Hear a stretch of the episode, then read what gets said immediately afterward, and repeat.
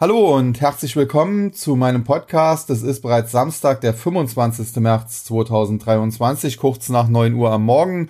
Normalerweise öffnen um diese Zeit in Deutschland die Börsen, aber am Wochenende natürlich nicht. Und äh, am Montag dürfte es auch interessant werden, ob denn da alles glatt geht, ob da die ganzen Händler, wobei überwiegend sind das ja mittlerweile Computer, in Frankfurt äh, pünktlich sein werden auf dem Parkett. Denn das Problem ist, wir haben in Deutschland ja einen großen Streik und äh, das ist angesichts der Entwicklungen im Land natürlich verständlich. Auf der anderen Seite darf man auch nie vergessen, es ist selbst gewählt und es ist schon äh, quasi ein gewisses Paradoxon, wenn äh, die Gewerkschaften jetzt zu einem großen Streik aufrufen, wo ja die Bundesregierung SPD geführt ist und die Gewerkschaften oftmals der SPD sehr nahe stehen. Also vielleicht sollte man dann auch von Seiten der Gewerkschaften mal drüber nachdenken, äh, ja, ob die Politik wirklich äh, so gut ist, äh, die man da teilweise immer unterstützt.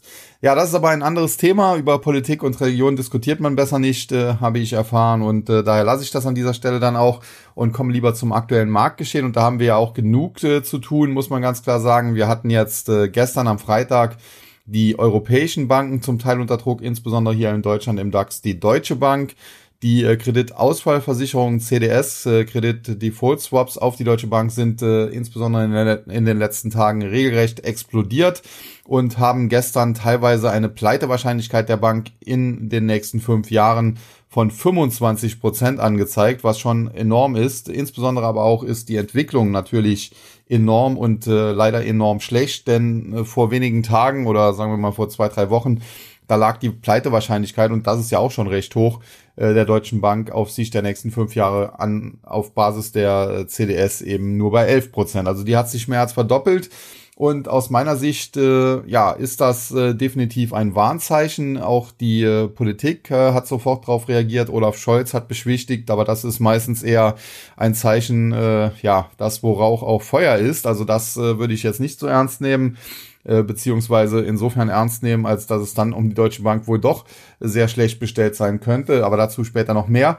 Äh, insbesondere aber auch die EZB hat sich geäußert und gesagt, äh, wenn äh, Bedarf besteht, wird man im Zweifel Liquidität bereitstellen. Und äh, das ist natürlich auch in gewisser Weise schon witzig, denn die EZB ist ja eigentlich auf einem äh, Inflationsbekämpfungspfad und hat zuletzt mehrfach den Leitzins für ihre Verhältnisse extrem stark angehoben, beziehungsweise auch in Aussicht gestellt, das weiter zu tun. Und dann kommt gestern äh, Lagarde, die Präsidentin, und erzählt dann, ja, wenn äh, den Märkten äh, Liquiditätsengpässe drohen, dann stehen wir bereit und werden Liquidität bereitstellen. Und das wäre ja natürlich in Sachen Inflationsbekämpfung eher kontraproduktiv. Aber gut, äh, die Federal Reserve war sich auch nicht so schade, ein äh, quantitativ Tightening-Programm weiterlaufen zu lassen, obwohl sie es zuletzt innerhalb von zehn äh, Tagen im Prinzip zur Hälfte schon rückabgewickelt hat. Und äh, das Ganze hat sich jetzt auch in den, in den, letzten Tagen, wenn auch in abgeschwächter Form, fortgesetzt. Mittlerweile hat man schon zwei Drittel des quantitativ Tightening äh, wieder rückabgewickelt. Dann auch immer die philosophische Frage, ob das, was die Federal Reserve nun macht, eigentlich ein QE-Programm ist.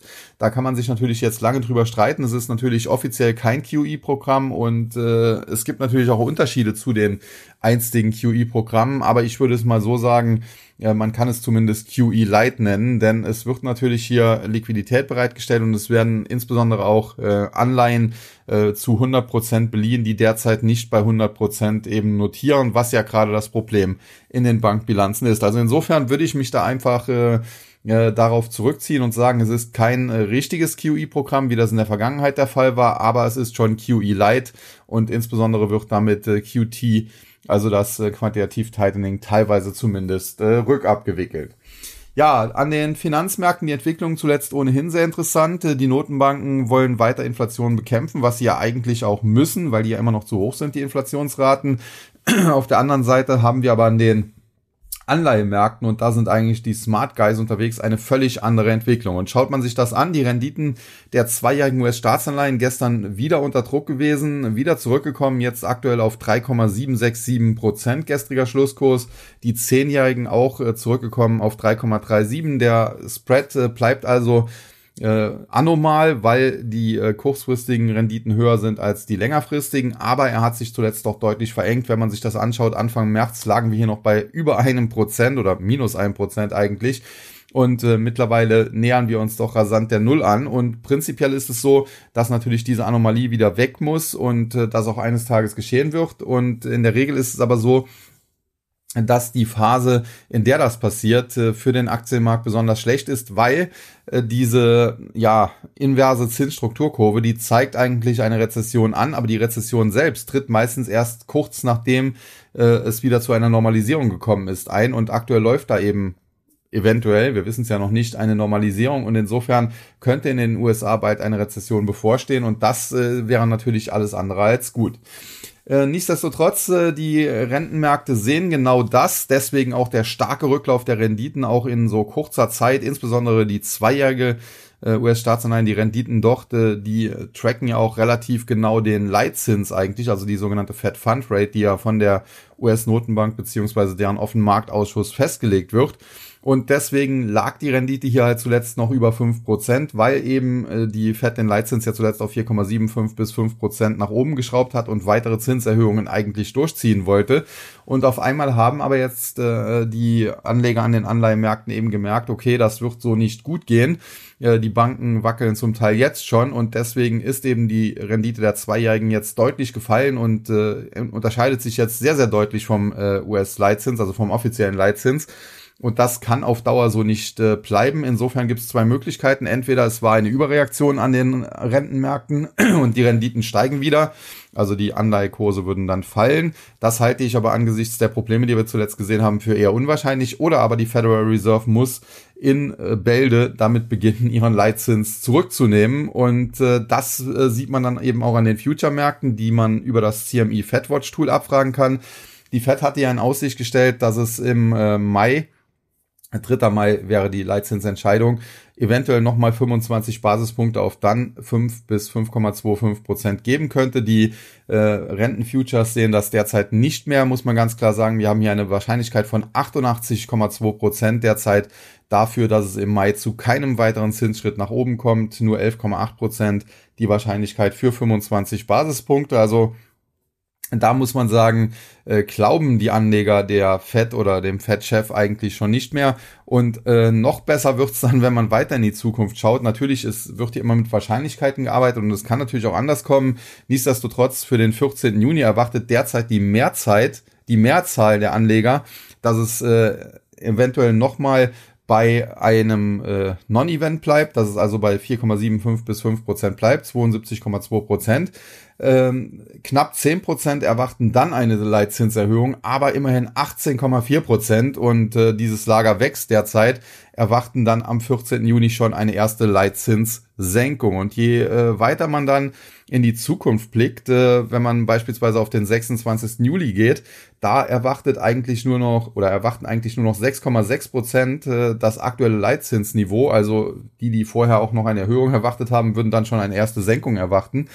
Ähm, die Mehrheit der Anleger erwartet aber ohnehin schon eine 25 Basispunkte Zinssenkung auf dann 4,5 bis 4,75 Prozent und sogar gut ein Drittel, 34 Prozent, erwarten sogar einen großen Zinsschritt nach unten auf dann nur noch 4,25 bis 4,5 Prozent und 5,3 Prozent, das ist dann wieder so eine Außenseitermeinung, derzeit zumindest noch, äh, rechnen sogar mit einem ganz, ganz großen Zinsschritt nach unten auf 4 bis 4,25 Prozent. Ja, und wenn man das dann, äh, wie gesagt, weiterspinnt und sich die Wahrscheinlichkeiten in der Zukunft anschaut für den 20. September und dann auch für den 1. November, das sind dann immer die Termine, äh, wo die Leitzinsentscheidung bekannt gegeben wird, da erwarten die Anleger per se also Leitzinssenkungen und zum Jahresende. Die letzte äh, FOMC-Sitzung oder Tagung findet am 13. Äh, Dezember diesen Jahres statt. da sieht die Mehrheit mittlerweile mit 34 Prozent äh, den Leitzins da, wo eben die Renditen der zweijährigen US-Staatsanleihen derzeit schon sind, nämlich im Bereich 3,75 bis 4 Prozent. Äh, etwa ein weiteres Drittel kann sich auch vorstellen, 4 bis 4,25 Prozent, also so um die 4 Prozent sollte der US-Leitzins zum Jahresende liegen. Und das ist ja dann doch fast ein Prozent unter dem, was wir aktuell haben. Und äh, die Federal Reserve hatte gesagt, äh, sie macht eventuell nochmal 25 Basispunkte nach oben und möchte auf jeden Fall in diesem Jahr keine Leitzinssenkung durchführen. Also das schon ganz interessant, äh, dass äh, die Anleger hier erneut, äh, wie schon in der Vergangenheit zum Teil ja, stark gegen die Fed wetten. Und äh, ich äh, bin trotzdem noch ein bisschen skeptisch. Ich glaube, die Fed wird sich schwer tun, so schnell die Zinsen äh, zurückzunehmen. Sie wird wahrscheinlich versuchen, äh, ja eine eine Pause zu machen, eine längere Pause zu machen, sprich also keine Leitzinserhöhungen mehr in den Raum zu stellen, aber eben auch keine Senkung. Und sie hat sogar ein Mittel dazu, um die Anleger ein bisschen zu besänftigen, denn sie hat zuletzt ja das Quantitativ Tightening Programm nicht reduziert oder gar eingestellt wie das beispielsweise die Analysten von Nomura auch erwartet hätten. Und äh, dementsprechend hat sie natürlich einen Trigger und kann sagen, okay, wir müssen erst äh, QT beenden, bevor wir Zinsen senken können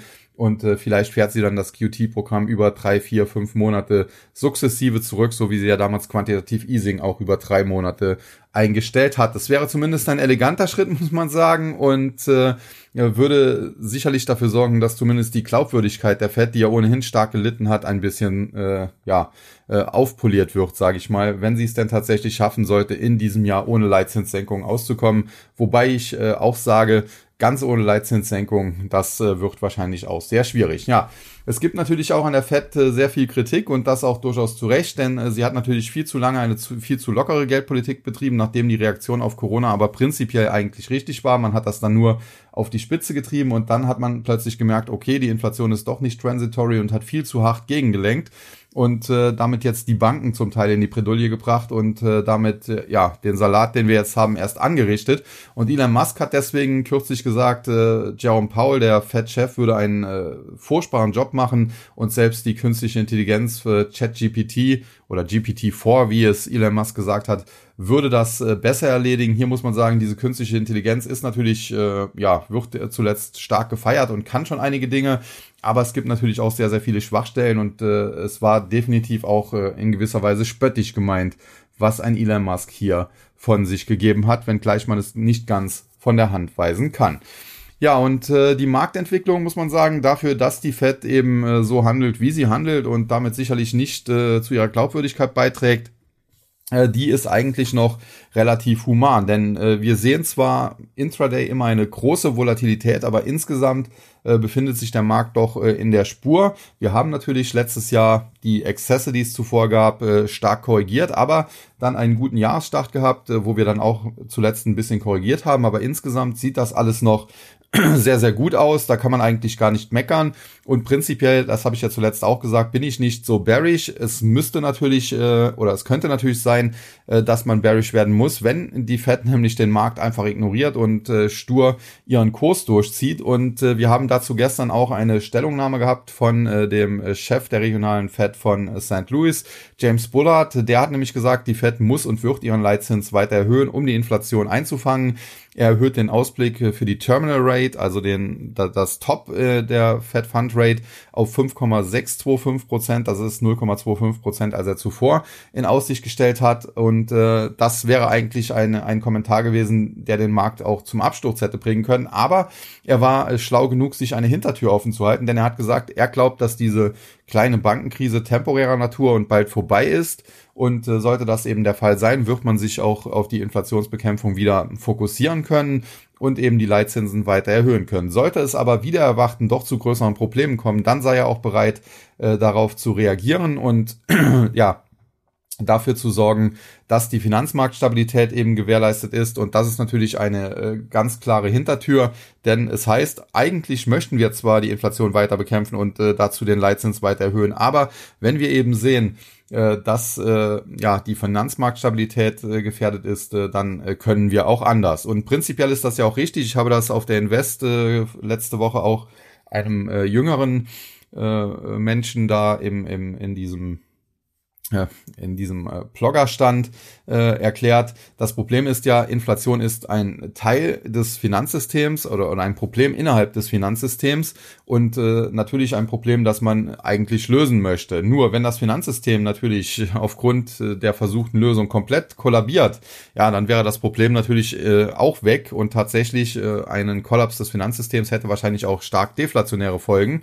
Und äh, dementsprechend ist es auch korrekt, äh, wenn die Notenbanken, wenn die FED hier die Finanzmarktstabilität an erste Stelle stellen. Und äh, das tun sie, wie wir zuletzt gesehen haben. Und insofern mache ich mir da auch nicht die ganz großen Sorgen, zumal man sagen muss, die aktuelle Finanzkrise ist bei, äh, egal was die ganzen Crash-Propheten zuletzt von sich gegeben haben, nicht so dramatisch wie die von 2007, 2008. Damals wurde am Immobilienmarkt gezockt. Damals war es tatsächlich Gier, die die Banken dazu ja, Harakiri-Aktionen veranlasst haben. Da wurden Hundehütten mit einer Million Dollar und mehr beliehen, weil man eben äh, da höhere Zinsen äh, machen konnte. Und äh, das ist diesmal so nicht der Fall. Man hat ja hier im Prinzip erstklassig geratete Assets, nämlich äh, Staatsanleihen, US-Staatsanleihen, deutsche Staatsanleihen und so weiter, äh, die eigentlich als absolut ausfallsicher gelten und es auch wohl sind. Und äh, das Problem ist hier halt nur, dass die äh, am Laufzeitende eben garantiert werden. Da bekommt man eben die 100% zurück. Aber während der Laufzeit kann der Kurs eben schwanken. Und prinzipiell wäre das jetzt kein Problem, wenn man eben die Anleihen wie eigentlich geplant bis zum Laufzeitende durchhalten könnte. Dann würde man immer die Zinsen, also den Coupon kassieren und am Ende eben seinen Einsatz zurückerhalten. Wenn man jetzt aber aufgrund in erster Linie von Bankruns kurzfristig Geld braucht und daher zum Marktpreis verkaufen muss und der Marktpreis vielleicht jetzt aktuell 10 oder 20 Prozent unter dem äh, Kaufwert liegt, ja, dann hat man eben diese Verluste und eigentlich äh, der größte Kritikpunkt, den man derzeit eigentlich äh, machen kann, ist, dass die Regulierung hier versagt hat, dass die nämlich erlaubt hat, wenn Anleihen als Held to Maturity, also bis zum Laufzeitende äh, halten wollend äh, deklariert werden, dass man dann diese Verluste zwischenzeitlich nicht ausweisen muss. Und äh, so haben wir beispielsweise in den USA in den Bankbilanzen unrealisierte Verluste, also nicht ausgewiesene Verluste von mehr als 600 Milliarden Dollar. Auf der anderen Seite muss man aber auch sehen, was der Markt zuletzt so ein bisschen ignoriert. Wir haben ja stark rückläufige Renditen und das geht eben einher mit stark steigenden Anleihekursen und insofern macht diese Entwicklung, die wir am Markt zuletzt gesehen haben, also dieser Run auf Staatsanleihen, äh, der macht es eigentlich diesen in Schieflage geratenen Banken einfacher, ihre Bestände da loszuschlagen. Und insofern, ja, äh, ist der Markt hier derzeit sehr emotional, sehr von Emotionen getrieben und äh, das ist oftmals dann auch nicht unbedingt so clever, wenn man sich von solchen Emotionen leiten lässt. Ja, schauen wir die, uns den DAX an und die Gewinner und Verlierer aufgrund äh, der ja, Schwäche der deutschen Banken, insbesondere halt der Deutschen Bank äh, gab es dann gestern natürlich auch Angst äh, in Deutschland, wenn man so will, und deswegen der DAX teilweise im Tagesverlauf mehr als zwei Prozent im Minus. Zum Handelsende hin dann aber deutlich stabilisiert und nachbörslich sogar wieder über 15.000, aber das nur am Rande. Der Zetra Schluss äh, lag jedenfalls bei einem Minus von 253,16 Punkten oder knapp 1,7 Prozent, 14.957,23. Verlierer Infineon, klar, Technologiewert, äh, Chipwert ohnehin zuletzt gut gelaufen. Jetzt äh, kommt es dann mal zu einer Korrektur im DAX, dann werden natürlich bei solchen Werten Gewinne mitgenommen. Großartige oder gar negative Nachrichten gab es da nicht. Und äh, die beiden anderen Verlierer, Commerzbank, Deutsche Bank, da habe ich ja im Prinzip schon alles zugesagt. Bei der Commerzbank muss man sagen, das ist natürlich wieder deutsche Börse pur. Äh, sie schaffen es irgendwie immer, äh, ja, Unternehmen wieder in den DAX zu nehmen oder Aktien wieder in den DAX zu nehmen, die zuvor gut gelaufen sind und die dann, wenn sie in den DAX kommen, erst in Trouble geraten. Also man könnte fast schon ketzerisch sagen, wenn äh, ein Unternehmen neu in den DAX aufgenommen wird, dann sollte man sich schon mal die Shorts raussuchen, denn meistens äh, erreicht dann der Aktienkurs kurzfristig einen Top und es kommt zu irgendwelchen Problemen. Das war seinerzeit natürlich Wirecard das Paradebeispiel, die ja dann später sogar pleite gegangen sind, aber zuletzt beispielsweise auch MTU Aero Engines, die jahrelang gut liefen und dann kam eben Corona und auf einmal ja, wurde auch denen in die Suppe gespuckt, obwohl da eigentlich vorher niemand mit gerechnet hat, aber wer konnte auch schon mit Corona rechnen. Also insofern, äh, Commerzbank, das tut mir fast schon so ein bisschen leid die Aktionäre dort ja ohnehin leid geprüft, aber was soll man machen? Aktuell ist halt an der Börse Bankenkrise und wenngleich ich das eher für eine kleine Bankenkrise und vorübergehende Probleme halte, äh, wird das eben derzeit sehr stark gespielt. Die Gewinnerseite hingegen Rheinmetall, Rüstung, klar, der Krieg äh, Russland-Ukraine tobt weiter und äh, generell äh, stützt das natürlich den ganzen Rüstungssektor weiterhin. Dann Hannover Rück, Versicherungen natürlich auch äh, immer gerne genommen, äh, weil eben hier eine gewisse Stabilität vorhanden ist, auch Dividenden gezahlt werden. Und äh, ja, da muss man eigentlich allerdings auch ein bisschen aufpassen, denn äh, wie gesagt, ich gehe davon aus, dass das eine eher kleine Bankenkrise ist, die auch lösbar ist. Aber wenn das natürlich äh, eine, eine falsche Einschätzung sein sollte und es doch wieder zu einer Situation wie damals 2007, 2008 kommen sollte, dann muss man einfach sich nur noch zurückerinnern und dann wird man schnell feststellen, auch Versicherungen halten sehr große Bestände an Staatsanleihen und auch da müssen die Verluste auf, auf Basis der Marktpreise nicht unbedingt ausgewiesen werden. Sogar teilweise ist das extremer wie bei den Banken, weil die ja tatsächlich äh, auch äh, nicht einen, einen Versicherungsrun kriegen können. Also die, die haben dann auch die Möglichkeit, die durchzuhalten. Und das ist dann auch vielleicht äh, der Unterschied, warum Versicherungen beliebter als Banken sind oder auch besser als Banken sind äh, sie haben eben diese Probleme nicht. Versicherungsrun, das gibt's in dem Sinne nicht. Und insofern, wenn es da nicht äh, dazu kommt, dass Versicherungen kurzfristig Geld brauchen aufgrund von äh, katastrophalen Schadensereignissen, wie damals beispielsweise Fukushima, wobei sich das auf die Branche ja auch noch einigermaßen klimpflich nur ausgewirkt hat, äh, dann ist man hier eigentlich besser dran. Ja, und der Tagesgewinner, die Aktie von Merck, die hatte zuletzt etwas nachgegeben, unverständlicherweise grundsätzlich solides Unternehmen und äh, aus meiner Sicht die Aktie auch derzeit alles andere als zu teuer. Äh, deswegen kann ich hier die Kursgewinne einigermaßen nachvollziehen. Noch härter traf es gestern natürlich dann aber den MDAX. Hier ein Minus von äh, fast drei Prozent zum Handelsende, 2,86%, Prozent, um genau zu sein, oder knapp 780 Punkte, 26.484,15. Verlierer Fraport, CTS Eventim und Aroundtown, Fraport, äh, Flughafenbetreiber, äh, da äh, ist vielleicht auch schon der Streik ein Problem, den wir dann am Montag sehen werden. Der wirkt sich hier aus, denn da werden ja auch die Flughäfen lahmgelegt und das dürfte natürlich auch nicht gut sein für eine Fraport. Dann CTS Eventim, ja, Veranstaltungsunternehmen, ja, hat stark unter Corona gelitten, anschließend mega Comeback gefeiert an der Börse. Da wurde aber vielleicht auch ein bisschen übers Ziel hinausgeschossen, denn grundsätzlich ja, diese Eventbranche, die war während Corona natürlich mehr oder weniger fast tot, wurde auch durch staatliche Unterstützung zum Teil am Leben gehalten. Danach äh, lief es dann sehr gut. Die Menschen wollen, wollten und wollen wieder raus, wollen wieder feiern. Äh, das stützt hier. Auf der anderen Seite muss man aber sehen, äh, dass es eben auch in der Branche ja starke Einbrüche gab, dass äh, die Überlebenden können davon sogar zum Teil profitieren, weil es jetzt weniger Konkurrenz auch gibt.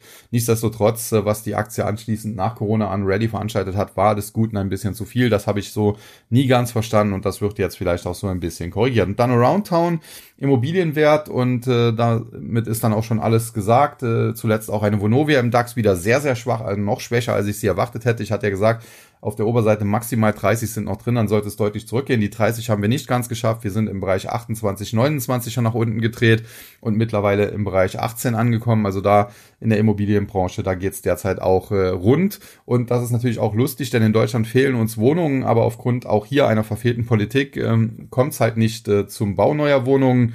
Und äh, diese verfehlte Politik, äh, die trifft aber auch die Immobilienkonzerne, Vonovia beispielsweise hat, obwohl es ja Mo Wohnungsmangel gibt, äh, alle Neubauprojekte zuletzt gestoppt und das sagt eigentlich schon alles. Und ja, da darf man dann wahrscheinlich in, in, in einigen Monaten auch wieder gegen äh, die Immobilienbranche streiken, wobei auch das äh, letztlich wieder ein politisches Problem ist. Äh, Politik in Deutschland schafft eigentlich mehr Probleme, als sie löst und da sollte sich der Wähler mal fragen, äh, was er da so alles wählt.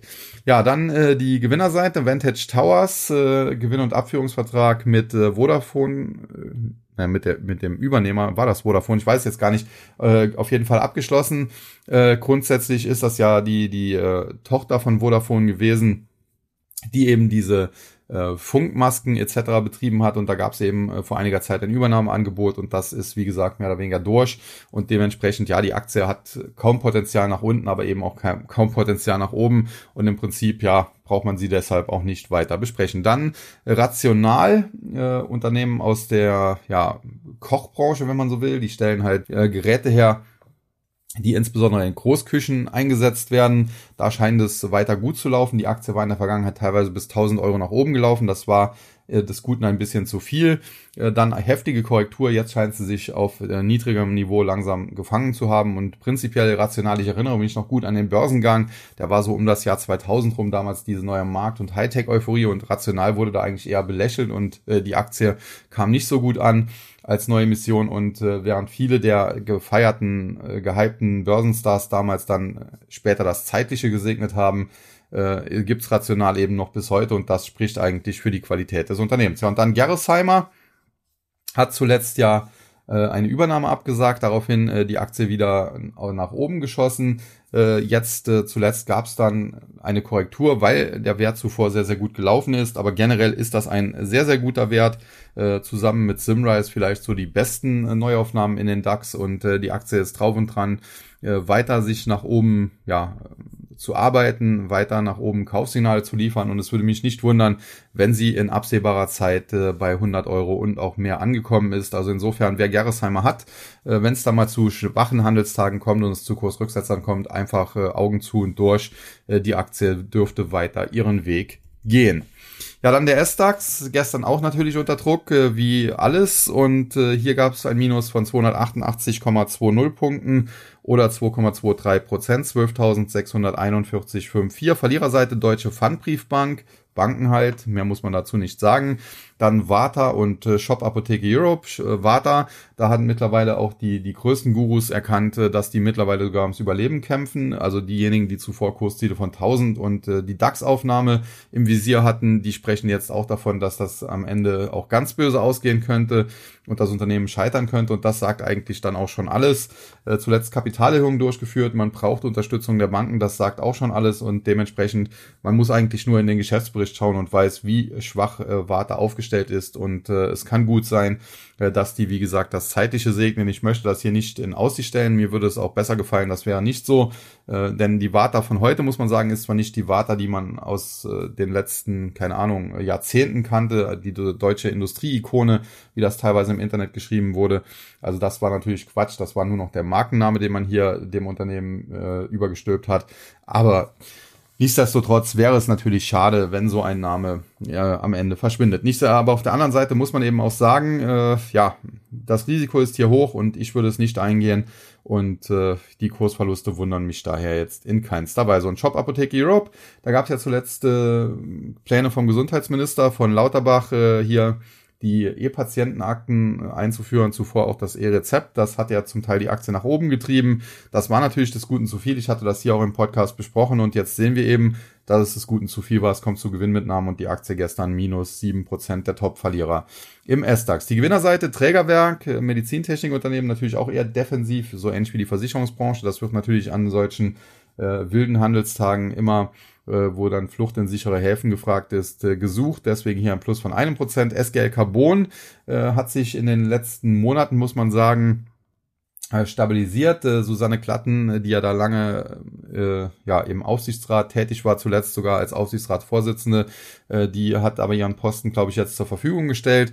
Äh, nachdem das Unternehmen wieder in der Spur ist, kann man das schon mal machen. Generell in der Vergangenheit war SGL Carbon oftmals gehypt. Da hieß es, die braucht man für Elektromobilität. Diese Kohlefasern, die man herstellt, daraus werden in Zukunft die Karosserien sein, weil das dann ähnlich stabil zwar ist wie die heutigen Stahlkarosserien, aber eben deutlich leichter und das macht dann dem Elektromotor das Leben leichter. Dann dann kann man länger äh, fahren etc. Das hat sich aber nie so ganz durchgesetzt und äh, obwohl es hier Beteiligungen gab von BMW, von VW an SGL Carbon, äh, das Unternehmen kein, äh, keine Erfolgsstory gewesen, äh, teilweise die Aktie böse abgestürzt, zuletzt auf Erholungskurs, muss man mal abwarten, ob das nachhaltig sein kann. Und dann Verbio, da gab es ja auch äh, vor etwa einem Jahr einen mega Hype, äh, eben mit dem Einmarsch Russlands in der Ukraine und äh, den entsprechenden Turbulenzen, äh, beispielsweise an den Ölmärkten und so weiter. Äh, da wurde natürlich Bioethanol stark gehypt oder alternative Energien generell und äh, dieser Boom flacht auch so ein bisschen ab und Verbio zuletzt auch deutlich auf dem Rückzug, zumal es mittlerweile dann auch das Gegenteil gibt, nämlich Bashing aus der Politik, haben wir mehrfach gesagt, gesehen, dass da Politiker gesagt haben, ja okay, Nahrung gehört auf den Teller und nicht in den Tank und äh, da gab es ja dann auch äh, teilweise Streit oder gab es äh, freche oder böse Pressemitteilungen oder auch Ad-Hoc-Mitteilungen von Unternehmen der Branche. Insbesondere Verbio hat sich da auch hervorgetan. Und ja, jetzt aktuell sieht man, der Boom ist vorbei, die Aktie hat sich fast halbiert und da sieht man eben, dass es sich meistens an der Börse eben nicht lohnt, äh, auf Hypes aufzuspringen, zumindest nicht, äh, wenn sie dann aller Munde sind und äh, dann kommt man oft zu spät und dementsprechend hat man dann nach einigen Monaten heftige Verluste.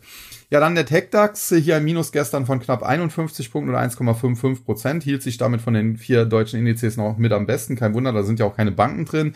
Nichtsdestotrotz, es gab auch hier Gewinner und Verlierer und die Verlierer waren größer. Nordex zum einen minus 4,6 Prozent, auch regenerative Energien, die äh, zuletzt auch so ein bisschen äh, wieder in die Kritik geraten sind, gerade auch die Windkraftbranche, weil dort eben auch äh, sehr viel ja in der Landschaft äh, dann verbaut werden muss. Da werden dann auch stark Flächen versiegelt, weil man eben Fundamente, große Fundamente braucht für die Windräder. Dann dieser Schattenwurf, der natürlich für die äh, Tierwelt auch nicht ideal ist und äh, dementsprechend äh, ja klappt es auch mit dem Windkraftausbau in Deutschland nicht so. Auch hier wieder Politik. Wie gesagt, da könnte man jetzt einen eigenen Podcast zu machen, aber lassen wir es an dieser Stelle. Nordex auf jeden Fall minus 4,6 Prozent. Dann SUSE, die Linux-Aktie, fand ich ja ganz gut, habe aber zuletzt gesagt, ich würde sie eher kaufen. Dabei 14, 15, 16 Euro. Sie ist jetzt gestern minus 4,6 Prozent auf 15,55 gefallen. Kommt also jetzt langsam in die Regionen, wo ich sie dann interessant finden würde. Und Tagesverlierer Infineon haben wir im Zusammenhang mit dem DAX eben schon besprochen. Ja, und die äh, Gewinnerseite, Vantage Towers, wie gesagt, muss man nicht viel zu sagen, eben schon besprochen. Dann Sartorius und Verbio, Verbio auch schon besprochen, bleibt also noch Sartorius. Und da muss man sagen, die Aktie hatte ich ja eigentlich so im Bereich 420, 450 als relativ fair bewertet angesehen. Aktuell ist sie jetzt zurückgefallen unter die Marke von 400. Charttechnisch ist das durchaus in gewisser Hinsicht kritisch. Sie muss also jetzt ziemlich zügig nach oben drehen. Gestern gab es ja schon erste Ansätze mit diesem Plus von 0,5 Prozent gegen den ja insgesamt doch eher schwachen Markt. Aber tendenziell, wie gesagt, charttechnisch im Auge behalten. Fundamental bleibe ich dabei. Man kann sich da immer um, um äh, 10 Euro streiten, aber so um die 400 bis 450, um es vielleicht grober zu sagen, äh, da sehe ich die Aktie eigentlich schon. Und äh, mit 389,50 gestriger Schlusskurs ist sie natürlich etwas darunter und insofern äh, derzeit sicherlich nicht äh, dramatisch überbewertet.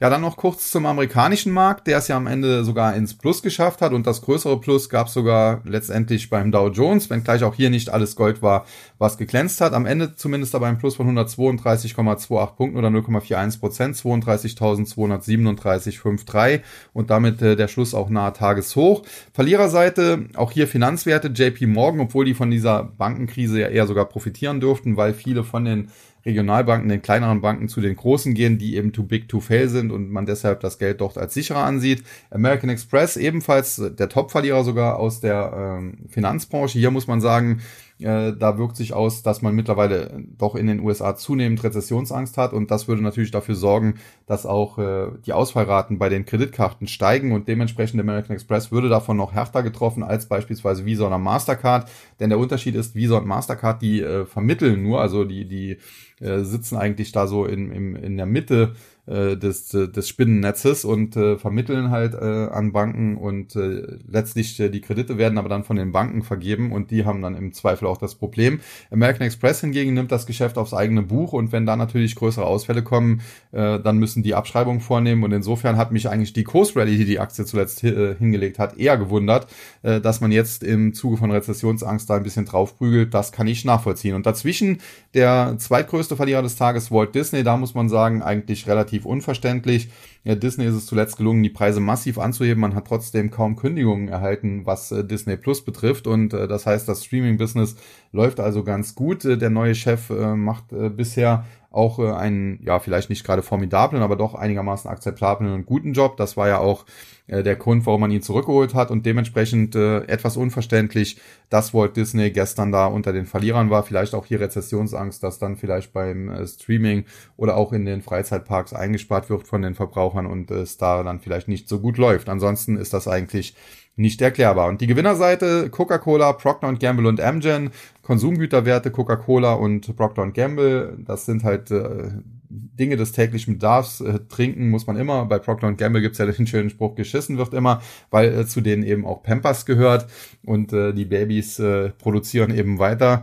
Äh, ja, in das, was eben in die Windeln reinkommt und dementsprechend sind das natürlich dann auch gerade Aktien, die bei einer Rezession immer noch einigermaßen stabil sich zeigen, weil sie eben ein relativ stabiles Geschäft haben. Und der Tagesgewinner sogar Amgen, Biotech, Biopharma. Und da trifft das natürlich noch krasser zu.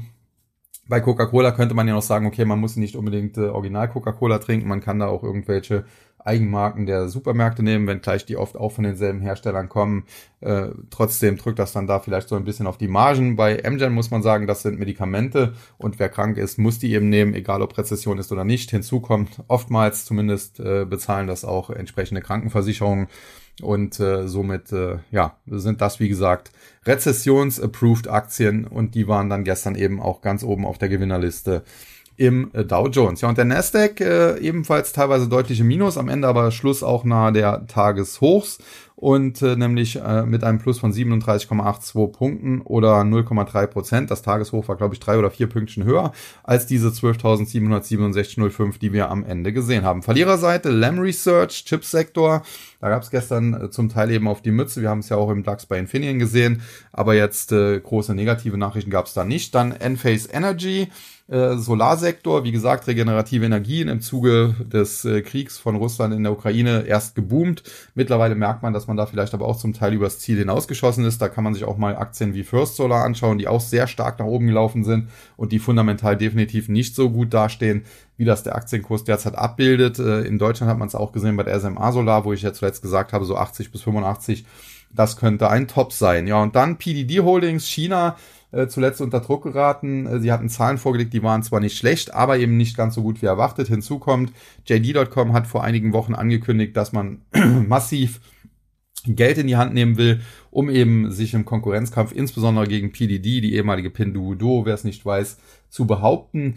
Und äh, das äh, hat dann Befürchtungen über einen Preiskampf aufkommen lassen. Zunächst ist die Aktie von JD.com stark gefallen. Die hat sich zuletzt jetzt etwas gefangen. Aktuell trifft es eher PDD Holdings. Ich denke, kurzfristig kann es noch einen Tick tiefer gehen, aber generell in Kursschwäche hinein, in größere Kursschwäche hinein, würde ich sowohl PDD Holdings als auch JD.com tendenziell eher als Kaufkandidaten sehen, wenn gleich ich in China andere Favoriten habe. Wir haben beispielsweise im äh, Musterdepot des TAC äh, die Aktie von Tencent und die äh, hat sich ja zuletzt auch ganz gut entwickelt, nachdem es auch hier Zahlen gab, die nicht berauschend waren, aber die doch äh, in, nicht schlecht auch waren. Äh, man hat beispielsweise Umsatz mehr oder weniger fast konstant gehalten. Auf den ersten Blick kann man natürlich sagen, was Wachstumsunternehmen hält den Umsatz nur konstant. Das ist ja katastrophal. Man muss aber hier berücksichtigen die Umstände, insbesondere die Eingriffe der Politik in China, die es da gab. Und vor diesem Hintergrund glaube ich, dass das doch eine sehr, sehr ordentliche Leistung von Tencent war und die Aktie weiter ihren Weg gehen sollte. Ja, und dann die Gewinnerseite, Sirius XM, Satellitenradiobetreiber, sehr volatile Aktie, springt gerne mal stark nach oben oder stark nach unten, kann man eigentlich nicht allzu viel zu sagen. Dann Intuitive Surgical aus dem äh, Bereich, ja, einerseits Robotik, andererseits Medizintechnik. Äh, mit deren Robotern kann man beispielsweise selbst Soldaten auf dem Schlachtfeld operieren was natürlich äh, in doppelter Hinsicht dann positiv ist. Zum einen wird natürlich den verletzten Soldaten äh, geholfen, zum anderen müssen sich aber Ärzte nicht in Gefahr begeben und da auf dem Schlachtfeld herumturnen. Äh, aber natürlich, es kann auch anderweitig eingesetzt werden, zivil, also minimalinvasive Operationen und so weiter. Und generell ist das eine Aktie, die ich schon seit Jahren sehr, sehr gut finde, stark favorisiere, die sich auch immer gut entwickelt hat. Und äh, ja, bei solchen Aktien muss man sagen, wenn die mal stärker zurückkommen, ist das auf lange Sicht eigentlich immer eine Kaufchance. Man muss sehen, Intuitive Surgical war im Top in diesem äh, ja exzessiven Bullenmarkt, den wir hatten, bei etwa 370 Dollar ist dann bis auf etwa 175 abgestürzt, hat sich jetzt wieder gefangen, zuletzt äh, ja im Bereich äh, um die 225 nochmal zurückgesetzt. Jetzt aktuell stehen wir schon wieder über 250 und tendenziell würde ich sagen, ist eine Aktie, die man sich langfristig ins Depot legen sollte. Natürlich optimal wäre es, ähm, man tut es nicht an einem Tag wie gestern, wo es vier, fast fünf Prozent nach oben geht, sondern wenn es nochmal Rücksetzer gibt. Aber prinzipiell bei guten Aktien spielt der Kaufkurs auch nicht immer die ganz entscheidende Rolle. Also ob ich die jetzt für 240 oder 260 kaufe, kann mir in drei Jahren, wenn sie bei 500 steht, fast egal sein, weil es so oder so fast eine Verdopplung dann eben ist, um das mal so salopp zu formulieren. Ja, und der Tagesgewinner, die Aktie von Activision Blizzard, äh, da gab es äh, gute Nachrichten aus Großbritannien. Die Wettbewerbsbehörde dort hat äh, die Übernahme äh, die Microsoft hier plant, unter die Lupe genommen und hat festgestellt, dass dadurch der Wettbewerb im Spielesektor, im Videospielesektor nicht so stark beeinträchtigt oder behindert wird, wie man das in der Vergangenheit angenommen hat. Insofern ist die Wahrscheinlichkeit gestiegen, dass die Übernahme am Ende durchgeht. Microsoft äh, sagt ja ohnehin, sie würde durchgehen und auch Warren Buffett wettet darauf, hat ja Activision Blizzard in den letzten Monaten zum Teil doch sehr stark in sein äh, ja, Berkshire Hathaway Portfolio gekauft. Und es zeichnet sich hier ab, dass es da tatsächlich zu einem Happy End äh, werden äh, oder geben könnte. Und äh, das würde bedeuten, die Aktie hat noch deutliches Kurspotenzial und das Übernahmeangebot von Microsoft lag glaube ich bei waren es 100 Dollar oder um die 100 Dollar auf jeden Fall. Und die Aktie aktuell bei 84. Also insofern, wer äh, fest davon ausgeht, dass die Übernahme am Ende durchgeht, wobei es dann natürlich immer noch Risiken gibt, sonst wäre der, die Aktie ja näher am Übernahmepreis, äh, der kann die Aktie ins Depot packen, weil er hat dann eben letztendlich äh, die Gewissheit, wenn die Übernahme durchgeht, bekommt er im Zweifel den Übernahmepreis.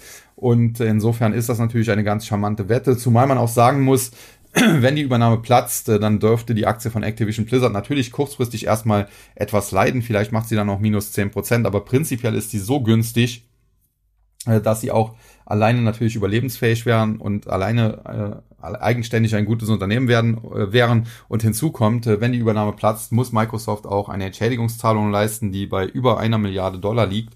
Und insofern würde dann auch noch frisches Geld ins Unternehmen kommen, mit dem man arbeiten kann. Also alles in allem, Activision Blizzard äh, ist eine Aktie sicherlich, mit der man auf die Übernahme spekulieren kann, aber man hat hier so ein gewisses Netz. Man muss sich darauf einstellen, wenn die Übernahme platzen sollte, kann es durchaus mal zu einem schwachen Tag kommen, aber den könnte man dann nutzen, um vielleicht sogar nochmal nachzulegen und mittellangfristig bin ich eigentlich von Activision Blizzard, wenn sie eigenständig blieben, äh, ja, durchaus positiv gestimmt. Microsoft ja auch, sonst hätten sie Übernahme nicht angezettelt. Und insofern, wie gesagt, äh, kann man durchaus mal sich ins Depot packen, hat man eine Spekulation mit einem gewissen Netz oder doppelten Boden nach unten. Ja, damit bin ich äh, durch. Wie gesagt, äh, allgemein Bankenkrise haben wir nach wie vor. Die scheint jetzt auch so ein bisschen in Europa angekommen zu sein. Auch hier wird das jetzt so ein bisschen gespielt. Ich gehe aber nicht davon aus, dass die Deutsche Bank am Ende kippen wird. Ich glaube, dass da auch viele Emotionen im Spiel sind. Ich glaube, äh, dass die Notenbank und auch die Regulierer am Ende des Tages im Zweifel auch die Einlagen der Banken garantieren werden und äh, damit die Krise letztendlich auch gelöst werden kann. Natürlich wird das einhergehen mit neuer Gelddruckerei und das ist tendenziell für die Börse gut. Insofern ist es mal eine Krise, die für die Börse am Ende durchaus gut sein kann. Nichtsdestotrotz, es gibt auch nach wie vor Risiken. Deswegen kann ich nicht uneingeschränkt bullig sein, denn äh, diese rückläufigen Renditen an den Anleihmärkten, die sind eben deswegen rückläufig, weil man eben zunehmend Rezessionsangst hat. Man sieht das ja auch an den Gewinner- und Verliererlisten. Insbesondere im Dow Jones habe ich das ja herausgestellt, dass die drei Tagesgewinner alles äh, rezessionsapproved äh, Werte sind und dementsprechend haben wir dann auch am Ende so ein Spannungsverhältnis auf der einen Seite Rezession und die belastet die Unternehmen und die kommt am Aktienmarkt natürlich nicht gut an, weil Gewinnwachstum stockt und die Bewertung ist vielleicht dann auch bei dem einen oder anderen Wert noch zu hoch. Auf der anderen Seite dann aber auch wieder geldpolitische Unterstützung durch die Notenbanken, äh, die die Liquidität erhöhen und das müsste eigentlich die Aktienkurse treiben. Und insgesamt haben wir dann eben genau das, was wir ja aktuell auch sehen, ein Markt, der nicht so ganz weiß, wo er hin will. Auf der einen Seite Angst, deswegen geht es nicht nach oben raus, auf der anderen Seite Unterstützung, deswegen bricht er auch nicht nach unten weg und deswegen glaube ich, dass am Ende weder die Euphoriker recht haben, die neue Allzeithochs schon in Aussicht stellen, noch äh, und schon gar nicht die Crash-Propheten, die jetzt hier vom Ende der Welt und des Finanzsystems ausgehen. Das Finanzsystem, äh, spätestens jetzt merkt man es, ist zu kritisieren. Das tue ich auch schon lange. Dennoch äh, bin ich nie Crash-Prophet gewesen, denn ich weiß eben auch spätestens seit 2007, 2008, dass eben alles dafür getan wird, dass das System erstmal noch bleibt.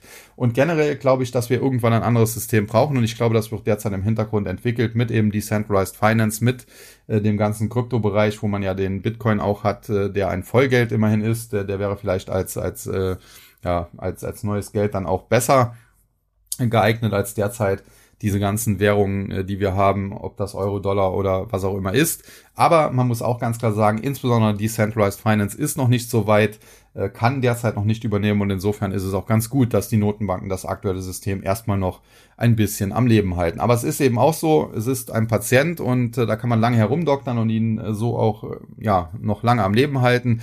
Äh, nichtsdestotrotz ist es am Ende ein kranker Mann und deswegen früher oder später wird man da etwas tun müssen, muss ein anderes System finden. Aber äh, ich hoffe auch, dass man das geordnet tun wird, einen geordneten Übergang finden wird und de dementsprechend hoffe ich auch ganz ehrlich, dass die Crash-Propheten am Ende nicht recht haben werden. In diesem Sinne soll es das für heute gewesen sein. Tschüss und bye bye, bis zum nächsten Mal. Es verabschiedet sich wie immer Ihr euer Sascha Huber.